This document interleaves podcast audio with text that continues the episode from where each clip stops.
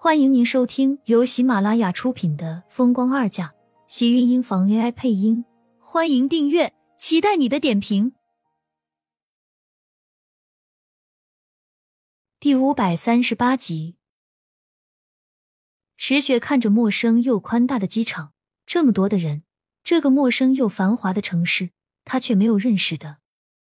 看着苏浅点了点头，这才用苏浅的手机给他的同学打了个电话。两个人联系上之后，苏浅才让厉天晴开车将池雪先送到了和同学指定的地方。等着看到池雪和同学见了面，苏浅才跟厉天晴一起离开。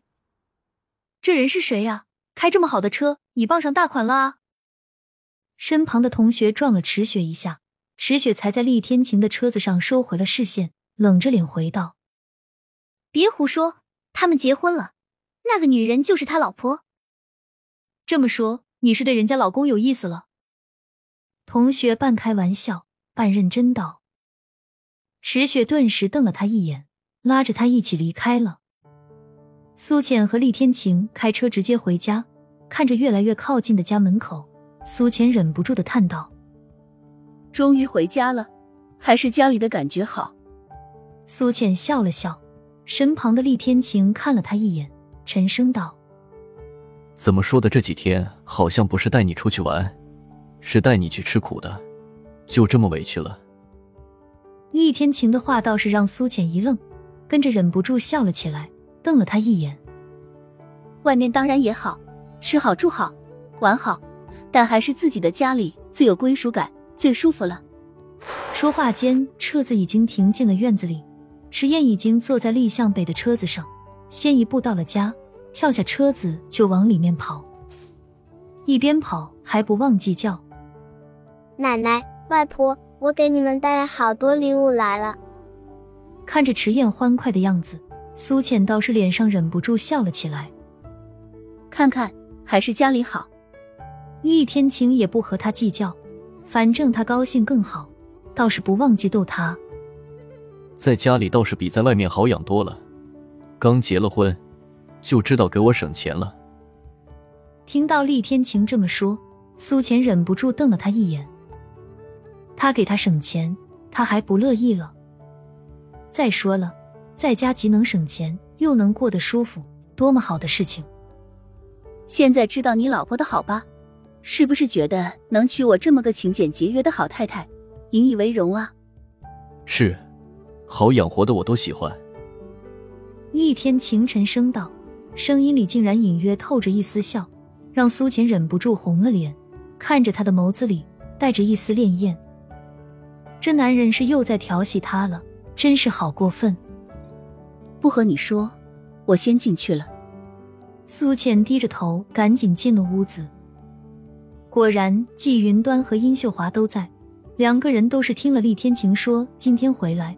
所以一早就在家里等着，季云端更是让厉向北和厉曼山一起去接他们，自己和殷秀华一起在这里忙活着大半天，打算做一桌丰盛的餐点来庆祝他们回来。迟燕倒是格外的欢快，给家里人这个分礼物，那个拿礼物，忙活的不亦乐乎。二哥，你这次回来不走了吧？厉向北看向厉天晴，一脸期待。这些天，他天天去公司，面对那些老家伙还有文件，整个人都快要疯了。厉天晴要是再不回来，他都要怀疑自己是不是已经灵魂出窍，跑到别的地方去了。看浅浅的安排吧，他喜欢留在家里就在家里，想出去的话也可以，反正我这几个月都有时间。厉天晴一脸宠溺的说道。苏浅顿时不好意思的低下头。倒是厉向北似乎是听明白了什么，整个人都怔住了，脱口而出问道：“你不会是在家休息，也不打算去公司了吧？”那他还回来干什么？反正回不回来的结果都一样，他在这个火坑里是跳不出来了。公司里有你，我听说你打理的还不错，而且我好不容易才度一次蜜月，当然这几个月都要休息。你说什么？你真要休息几个月？我的天啊！我现在也想找个女人结婚度蜜月去了。厉天晴一副理所当然的样子，像是全然没有看出厉向北脸上的崩溃，倒是把苏浅给逗乐了。他知道厉天晴是在故意逗他的，他是知道厉天晴在外面也一直在关心公司的事情，只是故意想要磨磨厉向北的性子而已。你想结婚还不容易，女人不是多的是。你喜欢什么样子的？大姐，我一定给你尽心挑。就连一旁的厉曼山都看不过去了，对着厉向北问道。厉向北一听，顿时翻了个白眼：“快拉倒吧，就你淘的，反正别和你一样就行。我可不是慕寒。”你这个臭小子什么意思？我这样的你很嫌弃是不是？你嫌弃我，我还看不上你呢。厉曼山被厉向北给气个够呛，想到自己的兄弟这么嫌弃自己，心里都是不服气。他这样的怎么了？